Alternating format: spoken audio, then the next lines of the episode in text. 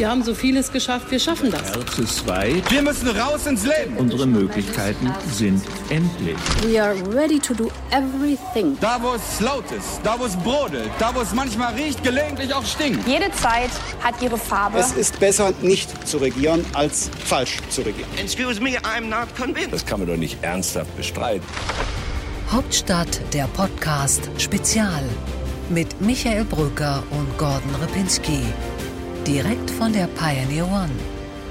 Herzlich willkommen zu einem Podcast-Spezial aus der Hauptstadt hier, unmittelbar vor dem FDP-Bundesparteitag. Bei mir heute zugeschaltet per Video, per Zoom-Konferenz Marie-Christine Ostermann, FDP-Mitglied, Großhandelsunternehmerin in vierter Generation in Hamm, wie ich gerade eben gelernt habe, ist ihr Unternehmen tätig, 200 Mitarbeiter, 70 Millionen Euro Jahresumsatz. Sie war lange Jahre Vorsitzende der jungen Unternehmer und ich freue mich sehr, dass sie heute dabei ist. Hallo, schönen guten Tag, Frau Ostermann. Hallo, ich freue mich auch.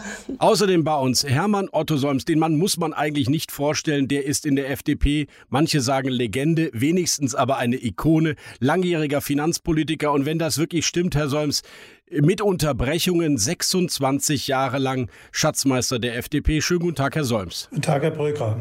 Und 37 Jahre Mitglied des Bundestages. Wahnsinn, Herr Solms. Nur Wolfgang Schäuble hat es da, glaube ich, noch ja. etwas länger geschafft. Aber äh, es muss immer einen geben bei der CDU, der noch länger an der Macht ist, Herr Solms. Sie wissen, wie das ist. Ja.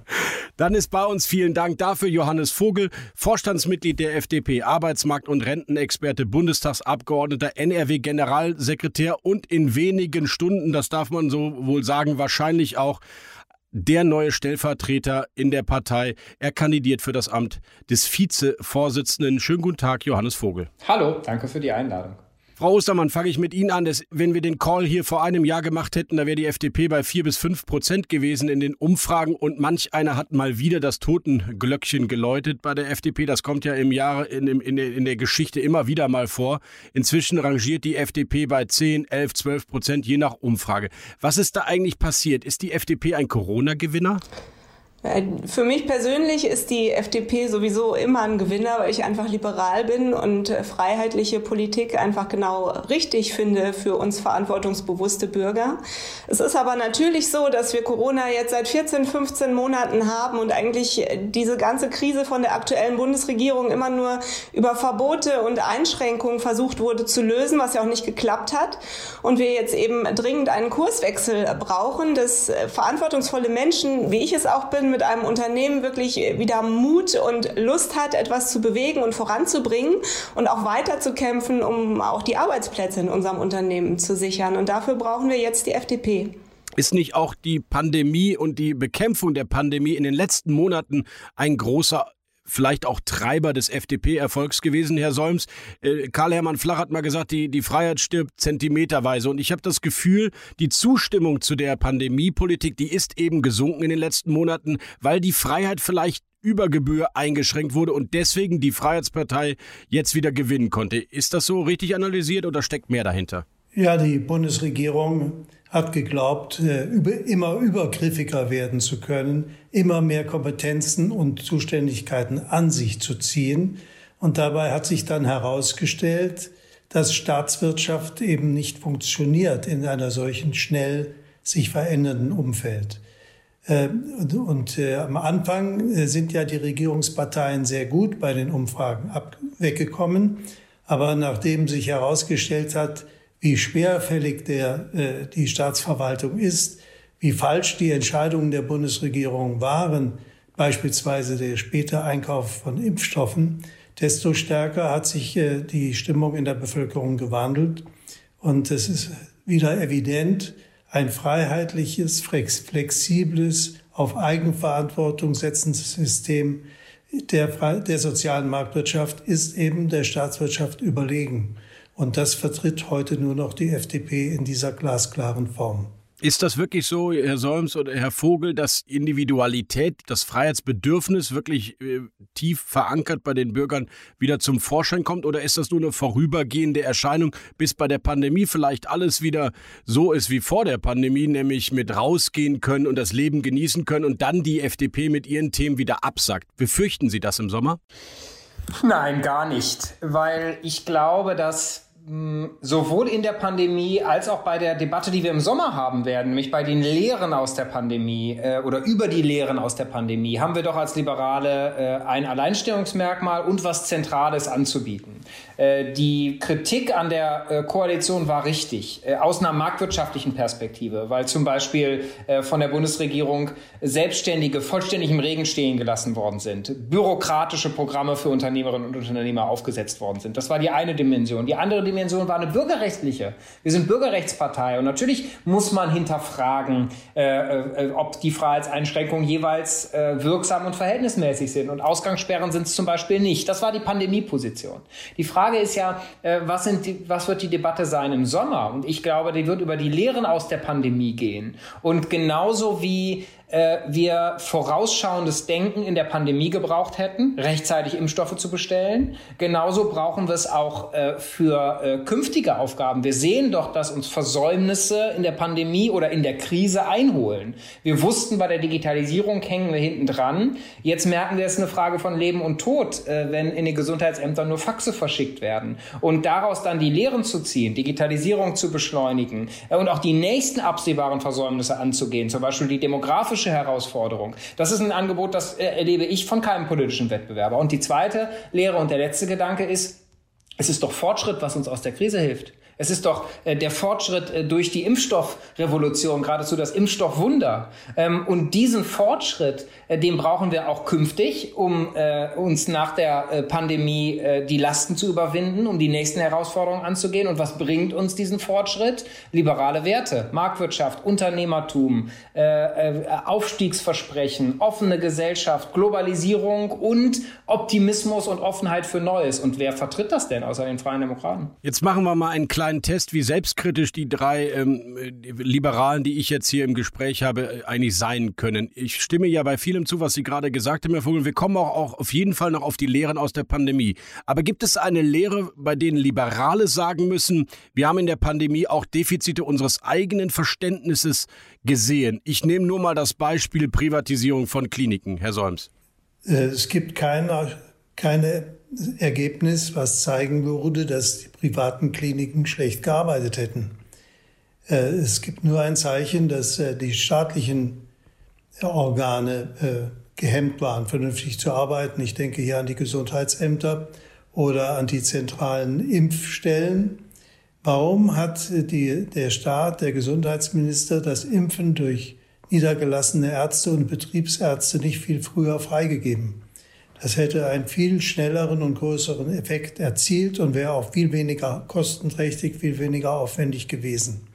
Also äh, es ist so, der Staat hat wichtige Aufgaben, die er erfüllen muss, und zwar konsequent, aber für die Umsetzung ist er nicht geeignet, ist der Beamtenapparat nicht geeignet. Dafür ist er ja auch gar nicht ausgebildet.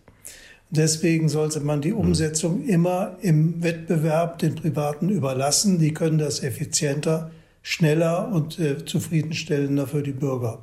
Und ich glaube, dass die Bürger das erkannt haben in, im Laufe der letzten Monate, dass man eben nicht auf den Staat äh, in diesen Fragen sich verlassen kann, sondern dass jeder selbst zugreifen muss und zugreifen können muss äh, um eine solche schwierige Lage zu beherrschen. Frau Ostermann, ich wollte die Taz mal eben zitieren, eine bekanntlich eher politisch links stehende Zeitung, die vor einem Jahr geschrieben hat, nicht erst seit Corona haben viele begriffen, ich zitiere, dass ein funktionsfähiger Sozialstaat mehr wert ist als der Kult des Egos. Das war natürlich auch gezielt äh, auf ähm, FDP-Politik damals gemünzt. Ich frage nur, kann man nicht auch etwas Positives an der Staatlichkeit entdecken, gerade im ersten Halbjahr der Pandemiebekämpfung, oder fällt Ihnen als Unternehmerin da auch nichts ein?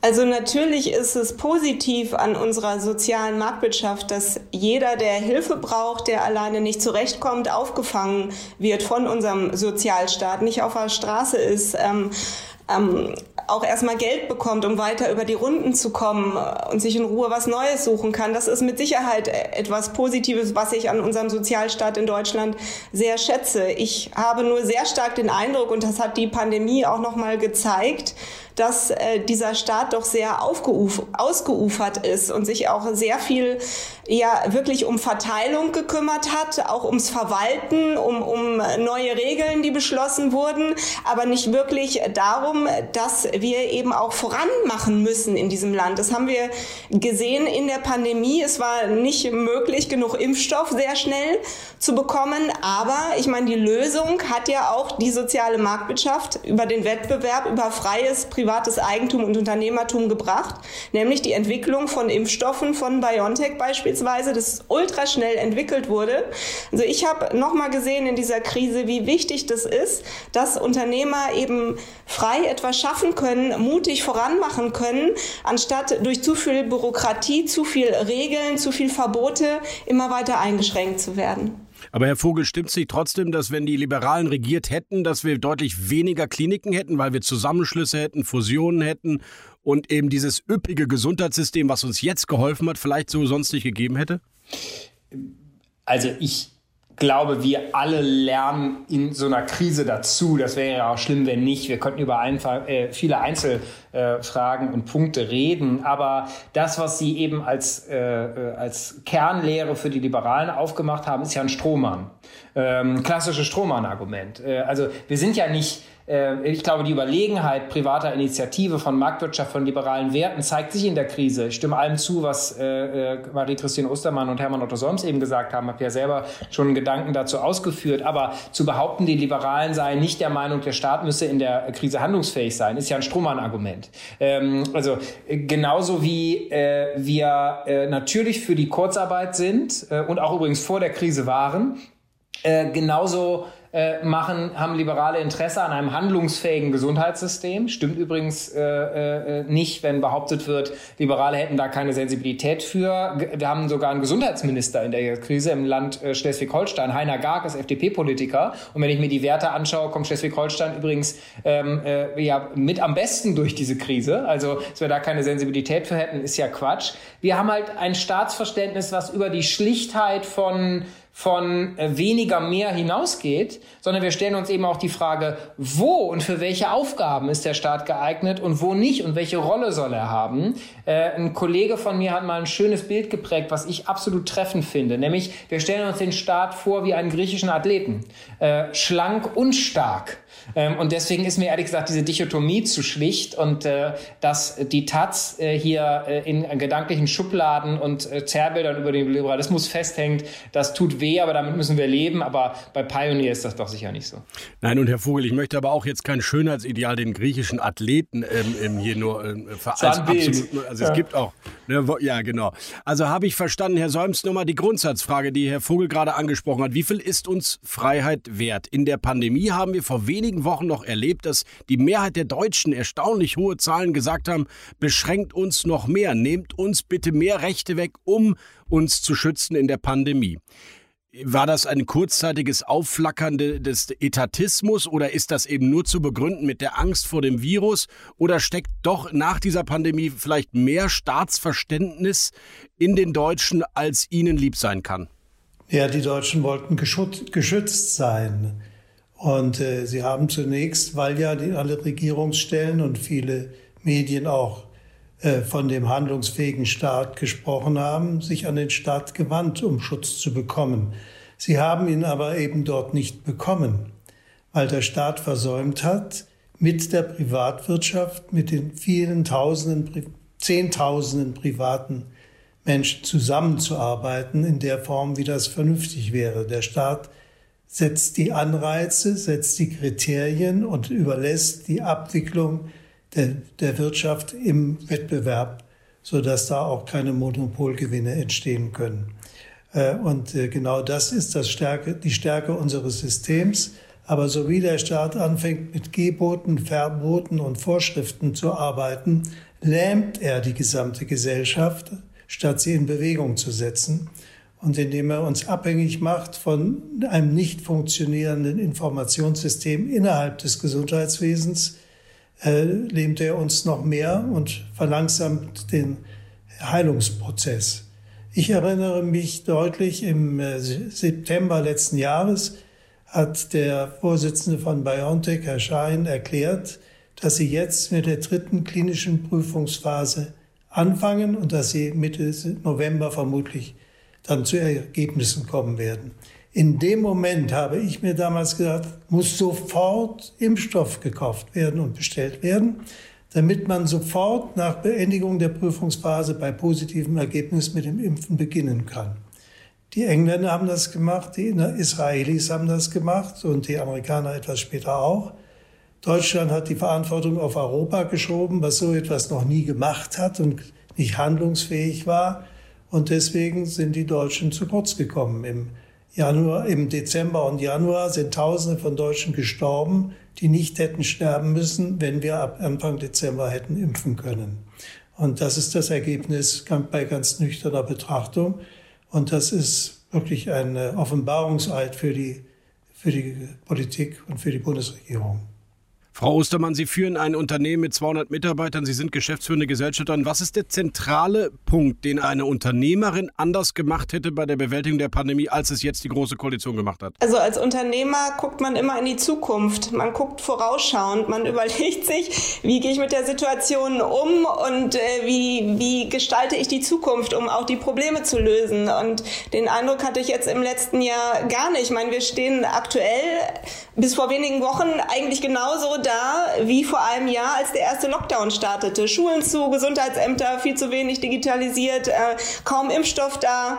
Und das ist auch das, was ich sehr viel von meinen Mitarbeitern äh, gehört habe, auch von Freunden und Bekannten, dass ich innerhalb eines Jahres eigentlich fast erstmal nichts geändert hatte. Jetzt so langsam, wo mehr Impfstoff da ist, endlich, wo die Menschen anfangen können, sich impfen zu lassen, habe ich das Gefühl, es ändert sich zum Positiven. Aber das hat erstmal 14 Monate oder so gedauert. Das geht gar nicht. Und dann wurden die Schwerpunkte auch falsch gesetzt. Wir haben darüber diskutiert letzten Sommer, dass wir alle irgendwie in Urlaub fahren können, anstatt zu überlegen, wie wir diese Pandemie meistern, wie wir die Arbeitsplätze sichern, welche Rahmenbedingungen wir schaffen, dass wir mit diesem Virus leben können, ohne die komplette Gesellschaft runterzufahren, die Firmen zu schließen. Es haben so viele Existenzängste. Also manche, und das ist ja positiv auch, dass, dass Hilfszahlungen fließen, auch wenn die viel zu langsam geflossen sind. Aber es haben so viele Angst um ihre Existenz. Viele Gastronomen wissen nicht, ob sie überhaupt irgendwann mal irgendwann wieder öffnen dürfen, haben keine Perspektive. Wir sind ja ein Lebensmittelgroßhandel, haben deswegen auch viel Kontakt zu Gastronomen. Und also äh, vorausschauen, planen und handeln, das habe ich komplett vermisst bei der Bundesregierung das letzte Jahr. Kommt das dicke Ende jetzt noch, Frau Ostermann, wenn die Korrektur des Insolvenzrechts ausläuft? Sehen wir dann eigentlich in, in, in Abgrund und die wahren wirtschaftlichen Zahlen nach dieser Pandemie? Ich habe schon die Befürchtung, dass viele Unternehmen diese Langfristigkeit der Krise nicht überlebt haben werden. Ja, und da werden wir die äh, realen Zahlen dann feststellen, wenn man, ähm, wenn man nicht mehr die, eine Insolvenz herauszögern kann. Ja, also ich fürchte, einige, viele werden, werden sterben, weil einfach 14, 15, 16 Monate einfach zu lang ist. Und ich meine, unsere Kunden sind teilweise seit November geschlossen. Seit November. Und da hieß es, damit wir Weihnachten feiern können. Jetzt haben wir nicht mehr Weihnachten, jetzt haben wir fast Sommer. Das ist schon echt krass. Herr Vogel, ich will gar nicht jetzt zu lange über die Pandemie sprechen, deswegen nur noch an Sie auch noch mal einmal die Frage, welches dieser Defizite, das wir ja alle gespürt haben und kennengelernt haben und jetzt auch oft diskutiert haben, ist das, was eine liberal mitgeführte Bundesregierung im Herbst als allererstes anpacken müsste aus Ihrer persönlichen Sicht? In der Pandemiebekämpfung? Ja. Ähm, ist das Dringlichste scheint mir zu sein, dafür zu sorgen, dass jetzt die Lehren aus der ersten Impfkampagne gezogen werden und wir uns um die ausreichenden Produktionskapazitäten kümmern für eine Nachimpfung, die mit hoher Wahrscheinlichkeit irgendwann auf uns zukommen wird. Ähm, und äh, dann so schnell zu sein, dass es nicht wieder zu einer massiven Einschränkung von Freiheiten und einer massiven Lockdown des öffentlichen Lebens kommen äh, äh, muss, da würde ich erwarten, dass jetzt die Lehren gezogen werden und die entsprechenden Vorbereitungen äh, ge ge getroffen werden. Denn einen Fehler zu wiederholen, das wäre unverzeihlich. Hm. Lassen Sie uns nach morgen schauen, auf die Agenda nach der Pandemie. Ist das eine Art äh, Wiederaufbau, äh, ich hätte schon fast gesagt Wiederaufforstungsprogramm, das Deutschland jetzt benötigt, Herr Solms, oder übertreibe ich? Ja, wir müssen uns darauf vorbereiten, aus der Krise wieder heraus wachsen zu können. Und das geht nicht durch höhere Steuern und äh, eine neue Verschuldung, sondern das geht dadurch, dass wir die, die produktiven Kräfte in der Bevölkerung stärken, entlasten und von zu vielen Vorschriften befreien. Wir haben das ja nach der Finanzkrise 8-9 schon einmal hingekriegt, den Wachstumsprozess wieder in Gang zu setzen. Und äh, da muss man sich immer vor Augen führen, äh, dass von den volkswirtschaftlichen Investitionen etwa 90 Prozent von der Privatwirtschaft und den privaten Haushalten kommen und nur 10 Prozent vom Staat. Wenn Sie also die Volkswirtschaft in Gang setzen wollen, müssen Sie zuerst bei den Privaten ansetzen. Damit die jetzt neu investieren in Digitalisierung, in neue Produkte, neue Produktionsverfahren, was hohe Investitionen erforderlich ist, und deswegen müssen die thesaurierten Gewinne entlastet werden. Thesaurierte Gewinne sind die Gewinne, die im Unternehmen bleiben. Damit davon mehr im Unternehmen bleibt und Investition, in Investitionen fließen kann und nicht an den Staat abgeführt werden, wo es ja doch nur in den Konsum geht. Natürlich muss auch der Staat mehr investieren, dort wo die Lücken sind, beispielsweise bei den Gesundheitsämtern, beispielsweise in die Verkehrs- und die Breitbandinfrastruktur. Äh, aber ähm, das ist eben nur ein sehr viel schmalerer und sehr abgegrenzter Sektor oder sind das Sektoren. Die, die Privatwirtschaft deckt die gesamte Volkswirtschaft ab und nur über deren Ertüchtigung wird es gehen. Besonders Wert müssen wir darauf legen, dass wir möglichst viele Start-ups, Neugründungen, neue Initiativen kriegen, ich stelle mir vor, dass wir Startups äh, in den ersten fünf Jahren bei den tesorierten Gewinnen völlig steuerfrei stellen sollten. Denn dann, am Anfang machen sie ja keine Gewinne, machen sie Verluste, können sie diese Verluste wieder ausgleichen, aber können das Geld zu 100 Prozent nutzen, um ihren Aufbauprozess zu finanzieren. Und je besser ihnen das gelingt, desto besser werden sie auch äh, Geldgeber finden, die sie dabei unterstützen. Ähm, darauf kommt es an. Die Erneuerung der Wirtschaft und die Steigerung des Investitionsprozesses. Sie haben zwei Neuen angesprochen. Die FDP hat damals regiert. Ich erinnere mich gut, ich war Berliner Korrespondent. Und das Erste, was äh, Angela Merkel, die damalige Kanzlerin einer schwarz-gelben Koalition, nach einem halben Jahr Regierungsarbeit mit der FDP machte, war, die Steuersenkung abzumoderieren und eigentlich abzulehnen. Das heißt, wir sind aus der Finanzkrisenverschuldungen herausgewachsen ohne ein massives Steuersenkungsprogramm. Vielleicht bedarf darf es das gar nicht mehr. Äh, ja, aber Ihre Erinnerung ist zu kurz. Wir haben nämlich im Jahre 2009 noch das Wachstumsprozessgesetz verabschiedet, mit dem etwa 20 bis 30 Milliarden zusätzlich freigesetzt wurden an Steuerentlastungen und administrativen Entlastungen. Erst nachdem die Wahl in Nordrhein-Westfalen schiefgegangen war, Sie werden sich erinnern, hat, weil wir dann die Mehrheit im Bundesrat nicht mehr hatten, Frau Merkel gesagt, wir können diesen Prozess nicht fortsetzen. Trotzdem ist eine sehr, wie soll ich sagen, solide Finanzpolitik mit dem Finanzminister Wolfgang Schäuble dann betrieben worden, so dass wir nach wenigen Jahren sogar die schwarze Null erreicht haben, viel früher, als wir uns das selbst damals vorgestellt haben. Also das geht, will ich damit nur sagen. Entscheidend ist, ja. die Wachstumskräfte zu unterstützen und nicht durch äh, zusätzliche Auflagen und Belastungen zu bremsen. Also selbst Armin Laschet will ja Beschleunigungs-, Entfesselungs-, Bürokratieabbaugesetze. Selbst die Grünen haben E-Government, Bürokratieabbaugesetze in ihrem Programm drin. Ich glaube, das Thema Genehmigung, Planung und so weiter, das ist inzwischen Konsens. Deswegen nochmal die Frage. Christian Lindner hat jetzt in einem Bild am Sonntag Interview ziemlich deutlich jegliche Steuererhöhungen ausgeschlossen nach der Bundestagswahl. Ist das nicht genau diese dogmatische, liberale Härte bei einem Urthema, dass jegliche Koalitionsverhandlungen Grünen, mit den Grünen, aber vielleicht auch mit der SPD oder der Union von, von Tag 1 an wieder unmöglich macht. Frau Ostermann, wie fanden Sie diese, diese sehr harte Einlassung von Herrn Lindner aus meiner Sicht? Also vielleicht ist das hart, wenn man da auf Koalitionsverhandlungen blickt. Jetzt im ersten Moment ist es aber nicht hart, wenn man auf die Arbeitsplätze blickt. Also Natürlich sehe ich als Unternehmerin sehr mit Sorge die Diskussionen um die Einführung einer Vermögensteuer, um die Erhöhung der Einkommensteuer. Würde beides eingeführt, ähm, würde mich das als Unternehmerin doppelt treffen. Unser Unternehmen ist ein, eine Personengesellschaft und das Geld, was erwirtschaftet wird, wird im Unternehmen gelassen, schon seit vielen Jahrzehnten. Und gerade jetzt in dieser Krise brauchen wir jeden Euro massiv, um hier zu überleben und um die Arbeitsplätze zu sichern. Bisher mussten wir noch niemanden entlassen lassen. Und ich hoffe natürlich, dass das so bleibt. Aber wenn uns Kapital entzogen wird, das ich jetzt nicht zum Investieren verwenden kann, in diesem harten Wettbewerb, der jetzt kommen wird, wenn Kunden auch wieder öffnen dürfen, ja, dann wird das schwierig. Und ich fände es sehr, sehr hart, wenn ich Mitarbeiter entlassen müsste, weil mir Kapital weggenommen wird, was ich gerade jetzt in dieser schweren Krise dringend brauche, um zu investieren, um Innovationen zu schaffen und um in Arbeits- und in Ausbildungsplätze zu investieren. Johannes Vogel, mehr Netto vom Brutto war 2017 schon der Klassiker. Ich verstehe, dass die Gesamtsteuerbelastung bei den Unternehmen nicht über 25 Prozent liegen soll. So steht es bei Ihnen im Programm in der FDP jetzt. Aber diese, ähm, diese Härte bei, bei der allgemeinen steuerpolitischen Forderung, die verstehe ich nicht, zumal ja sowohl die Grünen als auch die Schwarzen als auch die Roten zumindest unterschiedliche Steueransätze ja, kann man ja vielleicht im 21. Jahrhundert auch diskutieren kann. Vielleicht die Erbschaftssteuer, vielleicht gibt es aber auch bei Energiesteuern sinnvolle äh, klimapolitisch lenkende Steuern, die auch eine FDP mal mittragen müsste? Oder habe ich da was völlig falsch gesehen?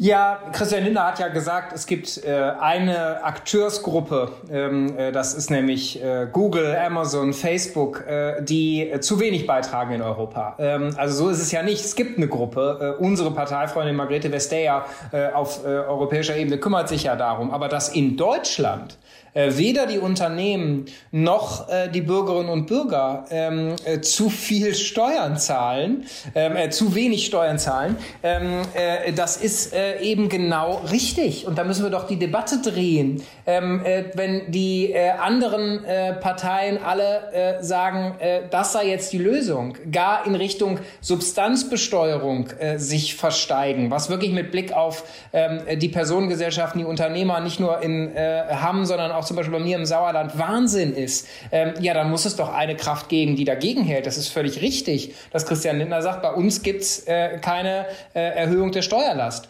Und ähm, äh, dass äh, Sie jetzt schon auf Koalitionsverhandlungen äh, anspielen, da ist ja ein entscheidender Faktor davor, äh, nämlich die Entscheidung des Souveräns. Diskutieren wir es doch erstmal, ob das überzeugend ist, dass die Bürgerinnen und Bürger im Land, wo die Steuerlast die zweithöchste ist, gerade für die kleinen und mittleren Einkommen, nach Belgien, dass äh, hier äh, jetzt allen Ernstes vor allem über Steuererhöhungen diskutiert wird. Richtig ist, ähm, dass unser Programm natürlich äh, mehr beinhaltet. Und richtig ist auch, dass wir uns äh, über die Frage äh, in diesem Wahlkampf auch unterhalten müssen, was brauchen wir darüber hinaus an äh, Förderungen und Rahmenbedingungen für Innovation, für neues Wachstum. Einmal, was die qualitativen Faktoren eingeht, wo kommen die Ideen her, wo kommen die Talente her, äh, wie schaffen wir auch äh, die, die Geisteshaltung von Unternehmertum, die ja geborene Innovatoren sind? Und was natürlich anders als übrigens den letzten Aufschwung nach der Krise 2000 2008, 2009 äh, die Grundlage angeht. Also äh, der letzte Aufschwung hat stattgefunden in einer demografischen Pause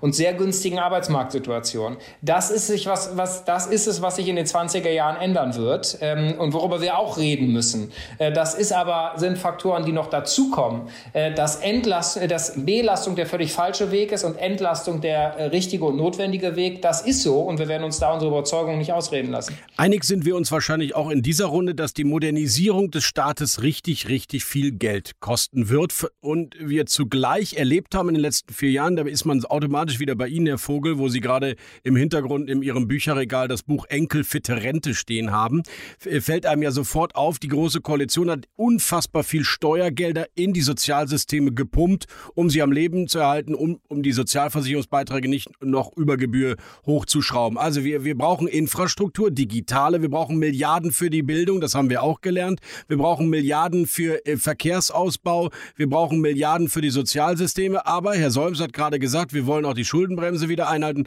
und wir wollen keine Steuererhöhung. Wer zahlt das Ganze dann? Also erstens hat Herr Solms ja eben schon richtig ausgeführt, dass es eine Milchmädchenrechnung ist, äh, immer nur vom bestehenden Kuchen auszugehen. Ne? Es geht ja gerade darum, die Wachstumskräfte äh, äh, zu fördern und zu initiieren. Und in der Tat hat ja das Rauswachsen aus der letzten Krise äh, bewiesen, dass das im Grundsatz genau der richtige Weg ist. Aber äh, was notwendig ist und was die große Unterscheidung zur, äh, zur letzten Dekade ist, ist, die demografischen Grundlagen sind andere. Und äh, ich mache andersrum, äh, wird ein Schuh draus und ich mache die Rechnung andersrum auf. Wenn wir nicht uns endlich um die sozialen Sicherungssysteme kümmern, wenn wir nicht endlich die Rente enkelfit machen, wenn wir nicht die nächste Legislaturperiode, die die letzte sein wird, bevor die Babyboomer wirklich anfangen, in Rente zu gehen, nutzen, die Rente zu stabilisieren, dann ist das nicht nur fatal für künftige Rentnergenerationen und äh, die Generationengerechtigkeit, weil ich ehrlich gesagt gesagt will, dass auch Menschen, die vielleicht nicht so viel verdienen, äh, künftig äh, ein ordentliches Alterseinkommen haben und wir endlich das Rentenniveau wieder steigen lassen müssen. Das geht aber nur durch eine Systemreform. Es ist auch fatal für die öffentlichen Finanzen, weil wenn wir nicht handeln und die Rentenpolitik der Großen Koalition fortsetzen würden, die Grünen wollen es übrigens noch viel schlimmer, äh, äh, wenn ich mir dir angucke, was deren Sozialpolitiker so vertreten, dann würde sich die Schuldenbremse ab 2030 schon gar nicht mehr äh, einhalten lassen. Äh, und es wäre auch fatal für die Lohnnebenkosten Kosten, weil äh, die Rentenbeiträge auch noch explodieren. Das ist der Grund, dieser Zusammenhang ist der Grund, warum ich immer sage, die ordnungspolitischen Schlachten der sozialen Marktwirtschaft werden in Wahrheit eben auch in diesem Land sehr stark in der Sozialpolitik geschlagen und deshalb muss das Thema in der nächsten Legislaturperiode werden. Frau Ostermann, gibt es sowas wie gute Schulden? Kann der Staat nicht, wenn es Minizinsen gibt, sollte er sich nicht vielleicht doch vorübergehend mehr verschulden, um diese wichtigen Investitionen anzukurbeln? Also äh, Schulden sind für mich dann äh, gut oder vertretbar, wenn das Maß irgendwie stimmt. Also wenn man ein Risiko eingeht, was irgendwie kalkuliert ist und äh, was man mit der eigenen Verantwortung auch noch schultern kann. Und ähm, da war Deutschland in der Vergangenheit ja eigentlich auch immer recht gut aufgestellt. Ähm, in, wenn wir auf Europa schauen, rutschen wir aber auch immer mehr in die Schuldenvergemeinschaftung ein. Dann gibt's noch andere Länder, Spanien, Italien, Frankreich, die massiv stärker verschuldet sind und auch nicht so die Wirtschaftskraft haben wie wir und äh, theoretisch müssen wir das teilweise alles mit schultern. Also es ist ein großes Risiko, wo man sich schon fragt, ist das, ist das alles noch verantwortungsbewusst? Deswegen die Lösung, wie Johannes es gerade schon sagte, kann nur sein, dass Strukturreformen durchgeführt werden in Europa, in anderen Ländern, aber natürlich auch in Deutschland. Ich habe in meinem Betrieb leider auch Mitarbeiter schon mit 63 in Rente gehen sehen, die total fit waren, die sich äh, gefreut hatten, dass sie jetzt in Rente gehen konnten und ich habe gedacht, ähm, Mist, also so eine gute Arbeitskraft, so viel äh, Fachkräfteerfahrung, die mir jetzt flöten geht, das ist äh, total schade. Und äh, es wäre super, man würde die wieder abschaffen, man würde eine Flexibilisierung des Renteneintrittes ein, einführen, dass jeder mehr individuelle Möglichkeiten hat, auch in, in Rente zu gehen und auf jeden Fall dafür sorgen würde, dass unsere Kinder auch noch eine gute Zukunft haben und eben die Schulden, die jetzt aufgebaut werden, irgendwann noch wieder zurückzahlen können. Also für einen Herr Vogel ist es doch unvorstellbar, dass man in eine Koalition eintritt, wo es eine Untergrenze beim Rentenniveau einfach festgelegt wird über Jahrzehnte hinaus, oder Herr Vogel? Ja, das ist ja ein Euphemismus, das ist ja politische PR. Worum es ja da in Wahrheit geht, ist die Manipulation der Rentenformel zulasten der Jüngeren. Ähm, das ist, was die Große Koalition gemacht hat. Richtig ist, dass wir uns Gedanken machen müssen, wie diejenigen, die vielleicht in Phasen ihres Lebens nicht so hohes Einkommen haben, die vielleicht gar nicht betrieblich und privat in Phasen ihres Lebens vorsorgen können, dass die trotzdem eine gute Absicherung haben. Aber das entsteht nicht durch Wünsch dir was. Neben dem flexiblen Renteneintritt, der gerade schon äh, in, in, angesprochen wurde, müssen wir äh, an die Systematik des Rentensystems ran. Wir schlagen konkret, mein toller Kollege Christian Dürr und ich haben das zusammen entwickelt, äh, eine gesetzliche Aktienrente vor. Dass wir auch in der ersten Säule, so wie die Schweden uns das sehr erfolgreich erfolgreich vormachen, eben eine kapitalgedeckte Säule, die in globale Unternehmen investiert, äh, aufbauen. Das hat gleich drei Vorteile. Erstens, wir können äh, Renten und äh, Staatsfinanzen stabilisieren. Zweitens, wir Modellrechnungen zeigen von ganz seriösen Wissenschaftlern, Professor Werding, dass es so gelingen kann, das Rentenniveau in der ersten Säule wieder steigen zu lassen. Und drittens, Geringverdiener profitieren auch noch überproportional, weil sie erstmals überhaupt Anteilseigner an globalen Unternehmen werden. Das heißt, wir gehen auch noch die Frage die, der, der Vermögensschere und eines Volkes von Eigentümern, was wir doch brauchen, an. Äh, und deshalb halte ich das für ein zentrales Thema, über das wir äh, reden müssen und was wir in der nächsten Legislaturperiode angehen angehen müssen. Die schlechte Nachricht ist mit Blick auf die Demografie, dass wir nicht mehr viel Zeit haben. Die gute Nachricht ist, dass wir noch eine Legislaturperiode Zeit haben. Insofern lasst uns doch machen. Herr Solms, das ist doch interessant. Sie machen jetzt seit 28 Jahren oder 30 Finanzpolitik und jetzt neuerdings soll die Rente nur dann eigentlich sicher sein können, wenn die Deutschen ihre Abneigung gegenüber den Aktienmärkten endlich ablegen. Das ist ja fast illusorisch, diese Idee, oder? Nein, das ist äh, zukunftsträchtig. Äh, die Schweden, ein ja, traditioneller Sozialstaat, haben uns das vorgemacht und gezeigt, dass sie auch über den Tellerrand blicken können. Warum sollen die deutschen Arbeitnehmer nicht beteiligt werden an dem Wirtschaftserfolg von erfolgreichen Firmen weltweit? Und zwar zu einem höheren äh, Prozentsatz, äh, insbesondere was das Wachstum anbetrifft, als das die staatliche Rente vermitteln kann. Äh, es ist einfach ein Betrug an den deutschen Rentnern, dass man ihnen diese Möglichkeit nicht viel früher schon eingeräumt hat. Ich habe seinerzeit in den 90er Jahren mit Norbert Blüm und äh, Heiner Geißler nächtelang gestritten über diese Frage, gerade auch bei der Einführung der Pflegeversicherung, dass wir auch einen kapitalgedeckten Anteil davon eröffnen. Das haben die beiden und die Sozialpolitiker der CDU damals strikt abgelehnt, obwohl mir einige wichtige Persönlichkeiten zugestanden haben, eigentlich wäre es richtig. Aber es war wahltaktisch ungeschickt, deswegen haben sie es nicht mitgemacht.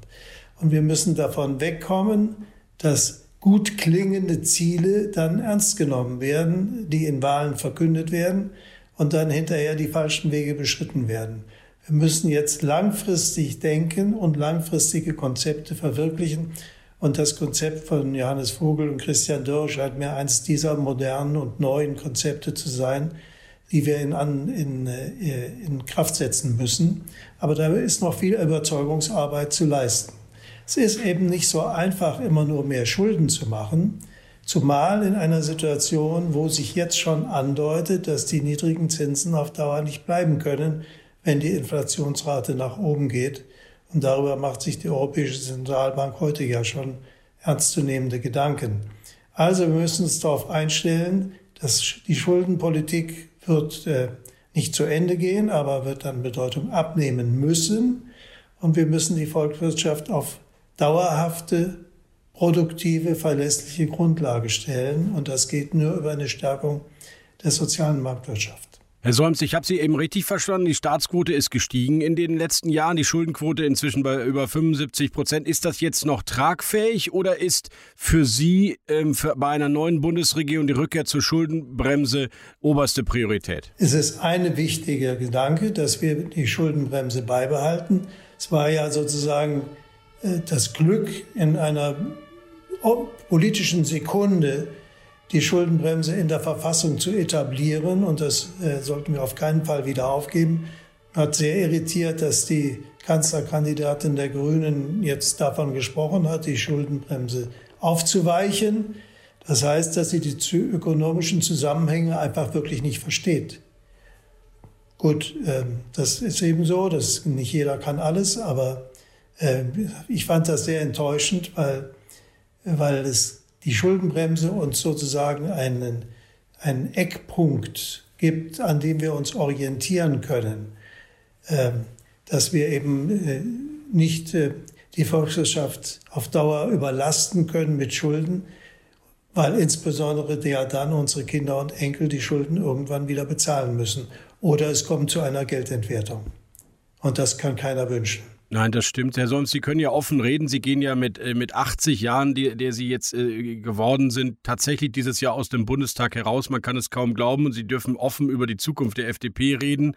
Wie geht eine FDP mit den Grünen zusammen, wenn es schon 2017 nicht funktioniert hat? Warum sollte das jetzt nur äh, funktionieren, nur weil die beiden Co-Vorsitzenden vielleicht ein bisschen äh, erträglicher, sympathischer, umgänglicher sind? Erstens ist es 2017 nicht in erster Linie an dem Verhältnis FDP zu den Grünen gescheitert sondern insbesondere an äh, dem Verhalten der Bundeskanzlerin und damaligen Parteivorsitzenden der CDU, ähm, die der FDP vernünftige Vorschläge abgelehnt hat.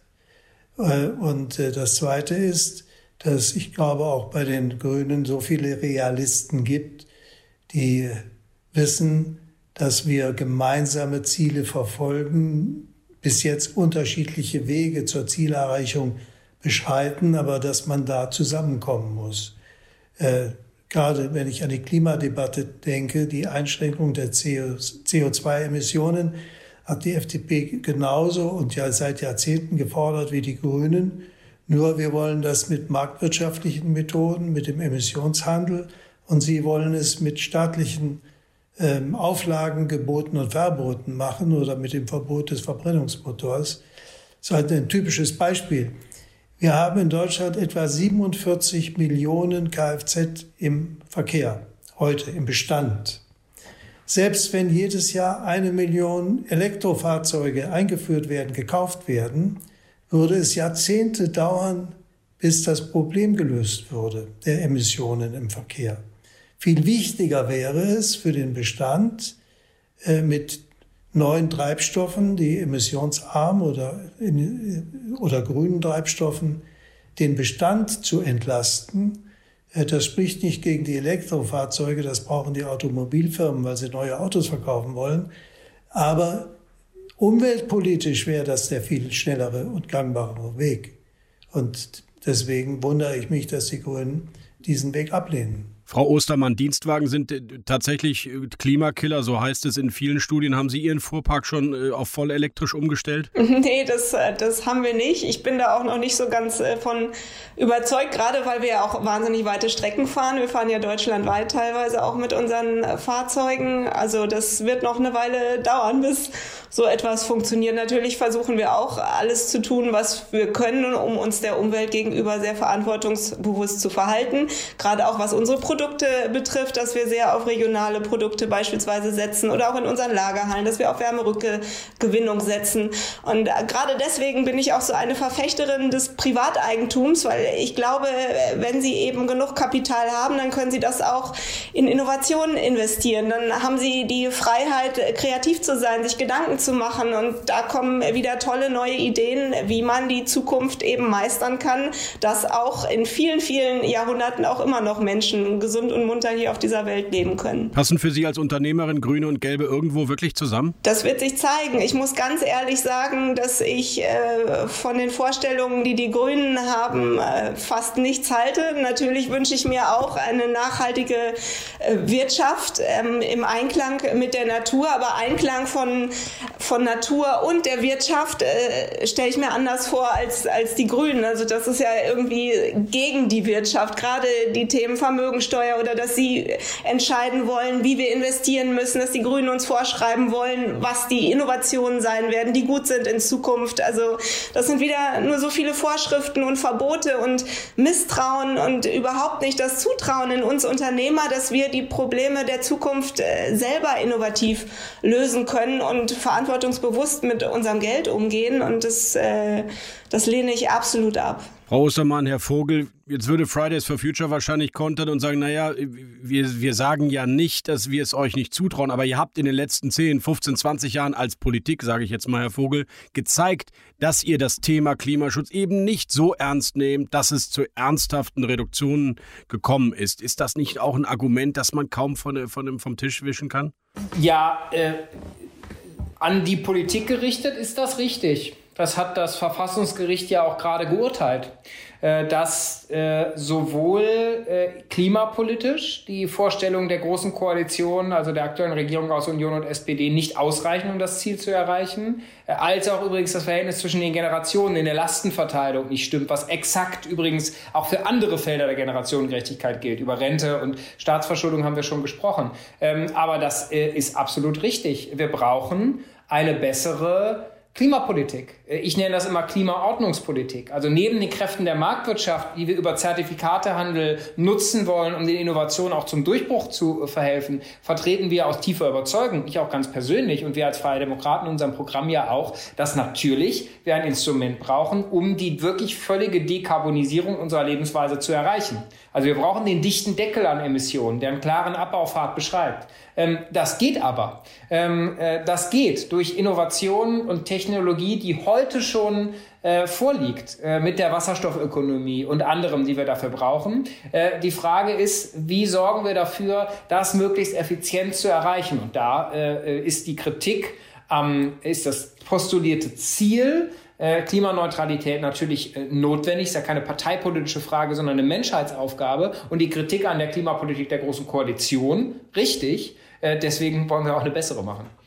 Aber meine Frage ist ja eher, wenn die Politik gezeigt hat, egal wer regiert hat, dass wir es nicht schaffen, die Reduktion so zu mindern, wie wir es eigentlich benötigten, dass dann natürlich selbst Ordnungspolitiker und Marktwirtschaftler sagen, okay, wir müssen vielleicht mit schärferen Vorgaben kommen, wie zum Beispiel eine Pflicht äh, für Photovoltaikanlagen ähm, auf dem Dach eines Neubauhauses. Ist das nicht nachvollziehbarer, selbst für Menschen, die sonst wirklich pure Marktwirtschaftler sind, dass es dort vielleicht doch mehr Zwang braucht, weil es eben ein Gut ist, ein Allmendegut, um das man sich nicht persönlich selber kümmert. Das soll doch mal lieber der andere machen. Ja, aber das ist ja gerade keine Ordnungspolitik, was Sie da beschreiben. Die schärfste Vorgabe, die es gibt, ist ja endlich Ordnungspolitik zu betreiben. Der wirklich dichte Deckel, die Emissionen in allen Lebensbereichen und Wirtschaftsbereichen zu limitieren, wie das ja mit dem Emissionshandel in zwei Sektoren schon gut funktioniert, aber nicht in allen. Der Emissionshandel beweist ja heute schon, dass er dieses Ziel erreicht. Die Aufgabe ist, das wirklich auf alle auszudehnen. Aber das, was Sie gerade beschrieben haben, dass die Politik selber dann vorgibt, äh, welche Maßnahme geeignet ist, dafür zu erreichen. Das ist eben planwirtschaftliche Verirrung, die ähm, im besten Fall ineffizient ist äh, äh, und äh, die Ziele zu höheren Kosten oder höheren Lasten erreicht als notwendig. Im schlechtesten Fall die Ziele sogar verfehlt. Äh, und das wäre doch fatal weil wir ja auch im internationalen Wettbewerb auch noch stehen. Es, äh, natürlich ist Klimaschutz wahnsinnig wichtig. Wenn es aber dazu führt, dass nur Deutschland das jetzt machen würde und wo wir sowieso schon die höchsten Stromkosten haben, diese Kosten noch weiter steigen würden. Wir müssen ja irgendwie uns auch im internationalen Wettbewerb behaupten. Deswegen, also ich bin auch überzeugt, dass ein Zertifikatehandel richtig ist. Auf europäischer Ebene idealerweise natürlich irgendwann je schneller, je besser weltweit. Wichtig ist trotz allem natürlich auch, dass wir Kosten haben, dass wir im internationalen Wettbewerb bestehen können und weiterhin unsere Familien ernähren können und natürlich auch unser Wohlstandsniveau halten können in Deutschland. Es klingt mir auch zu fatalistisch, wenn ich den Gedanken noch äußern darf. Ja. Es war mir auch zu fatalistisch. Ja, das ist eine äh, äh, Generationenaufgabe äh, und äh, ja, ähm, die letzten Jahrzehnte global gesehen äh, haben nicht ausreichend dazu geführt und lassen einen Zweifeln daran, äh, ob die Menschheit das äh, sozusagen schafft. Die gute Nachricht ist aber, noch ist es nicht zu spät. Und wir haben auch in anderen Feldern, zum Beispiel anderen auch äh, Feldern der Generationengerechtigkeit, zum Beispiel die sehr ausufernde Staatsverschuldung, die wir erlebt haben, erlebt, dass die Politik sich aufraffen kann. Äh, Stichwort Schuldenbremse, die ins Grundgesetz geschrieben wurde. Ähm, wir müssen diese diesen, äh, diesen Handlungswillen und dieses langfristige Denken in der Klimapolitik e-, endlich aufbringen. Das ist unstreitig und notwendig. Aber es muss eben auch mit den richtigen Instrumenten passieren. Äh, um die Debatte äh, kommen wir nicht drum herum. Nehmen wir noch einen kleinen Abschluss, ähm, konkrete Abschlussfrage zum Schluss in Sachen Klimapolitik mit Herr Solms. Was fahren Sie privat für ein Auto, wenn Sie jetzt aus dem Bundestag ausscheiden? Ich fahre einen Volkswagen mit einem Sechszylinder Dieselmotor. Äh, und zwar ganz bewusst, weil der Wagen in der Lage sein muss, einen Pferdeanhänger mit zwei Großpferden zu ziehen. Und äh, weil ich äh, drei Töchter und eine Frau habe, die reiten. Und deswegen bleibt mir auch gar nichts anderes übrig. Im Übrigen halte ich diese modernen Dieselmotoren für die, die besten Antriebsaggregate, die wir heute haben. Nicht die Elektromotoren, weil sie hocheffizient sind. Und wenn diese jetzt noch mit emissionsfreien Treibstoffen betrieben werden könnten, wäre das überhaupt ideal. Äh, dann wird sich die Zusammensetzung der Automobile eben äh, entsprechend erneuern. Aber ich möchte Ihnen doch noch mal ein kleines Beispiel geben für die Widersprüchlichkeit der grünen Politik in der Umweltpolitik. Bei den Verhandlungen 2017 habe ich gesagt, wir brauchen ja die Stromtrassen vom Norden und von der Küste in den Süden und Südwesten, um den Windstrom dort in die Verbrauchszentren zu führen. Also müssen die Stromtrassen gebaut werden. Ihnen vorgeschlagen, dass wir das Kraftgesetz machen, damit das schneller geht, wie nach der deutschen Einheit die Verkehrswege. Ähm, das haben die grünen Verhandlungspartner mir zugestimmt, haben aber gleich gesagt, gleichzeitig dürfen wir die Einspruchsmöglichkeiten der Bürgerinitiativen vor Ort nicht beschneiden. Das ist ja ein Widerspruch in sich. Die Gesetzeslösung ist ja gerade, um diese zu überwinden. Deswegen ist natürlich nichts zustande gekommen. Ich habe das Gespräch beendet damit. Von den notwendigen 7000 Kilometern Stromtrassen sind jetzt nur ein paar hundert Kilometer gebaut worden in den vier Jahren. Also da können wir noch lange warten, bis dieses funktioniert. Und wenn Sie den grünen Strom nicht zu den Verbrauchszentren kriegen, müssen Sie die Lücke mit Kohlestrom oder Atomstrom aus Frankreich ersetzen. Und das ist genau das, was wir vermeiden wollten. Frau Ostermann, die Grünen schlagen zum Beispiel vor, ganz konkret einfache, ziemlich günstige Maßnahme, um ein bisschen CO2 einzusparen. Tempolimit 130. Was ist, äh, ist das eigentlich so eine schlimme Freiheitsberaubung, dass man das nicht mittragen darf?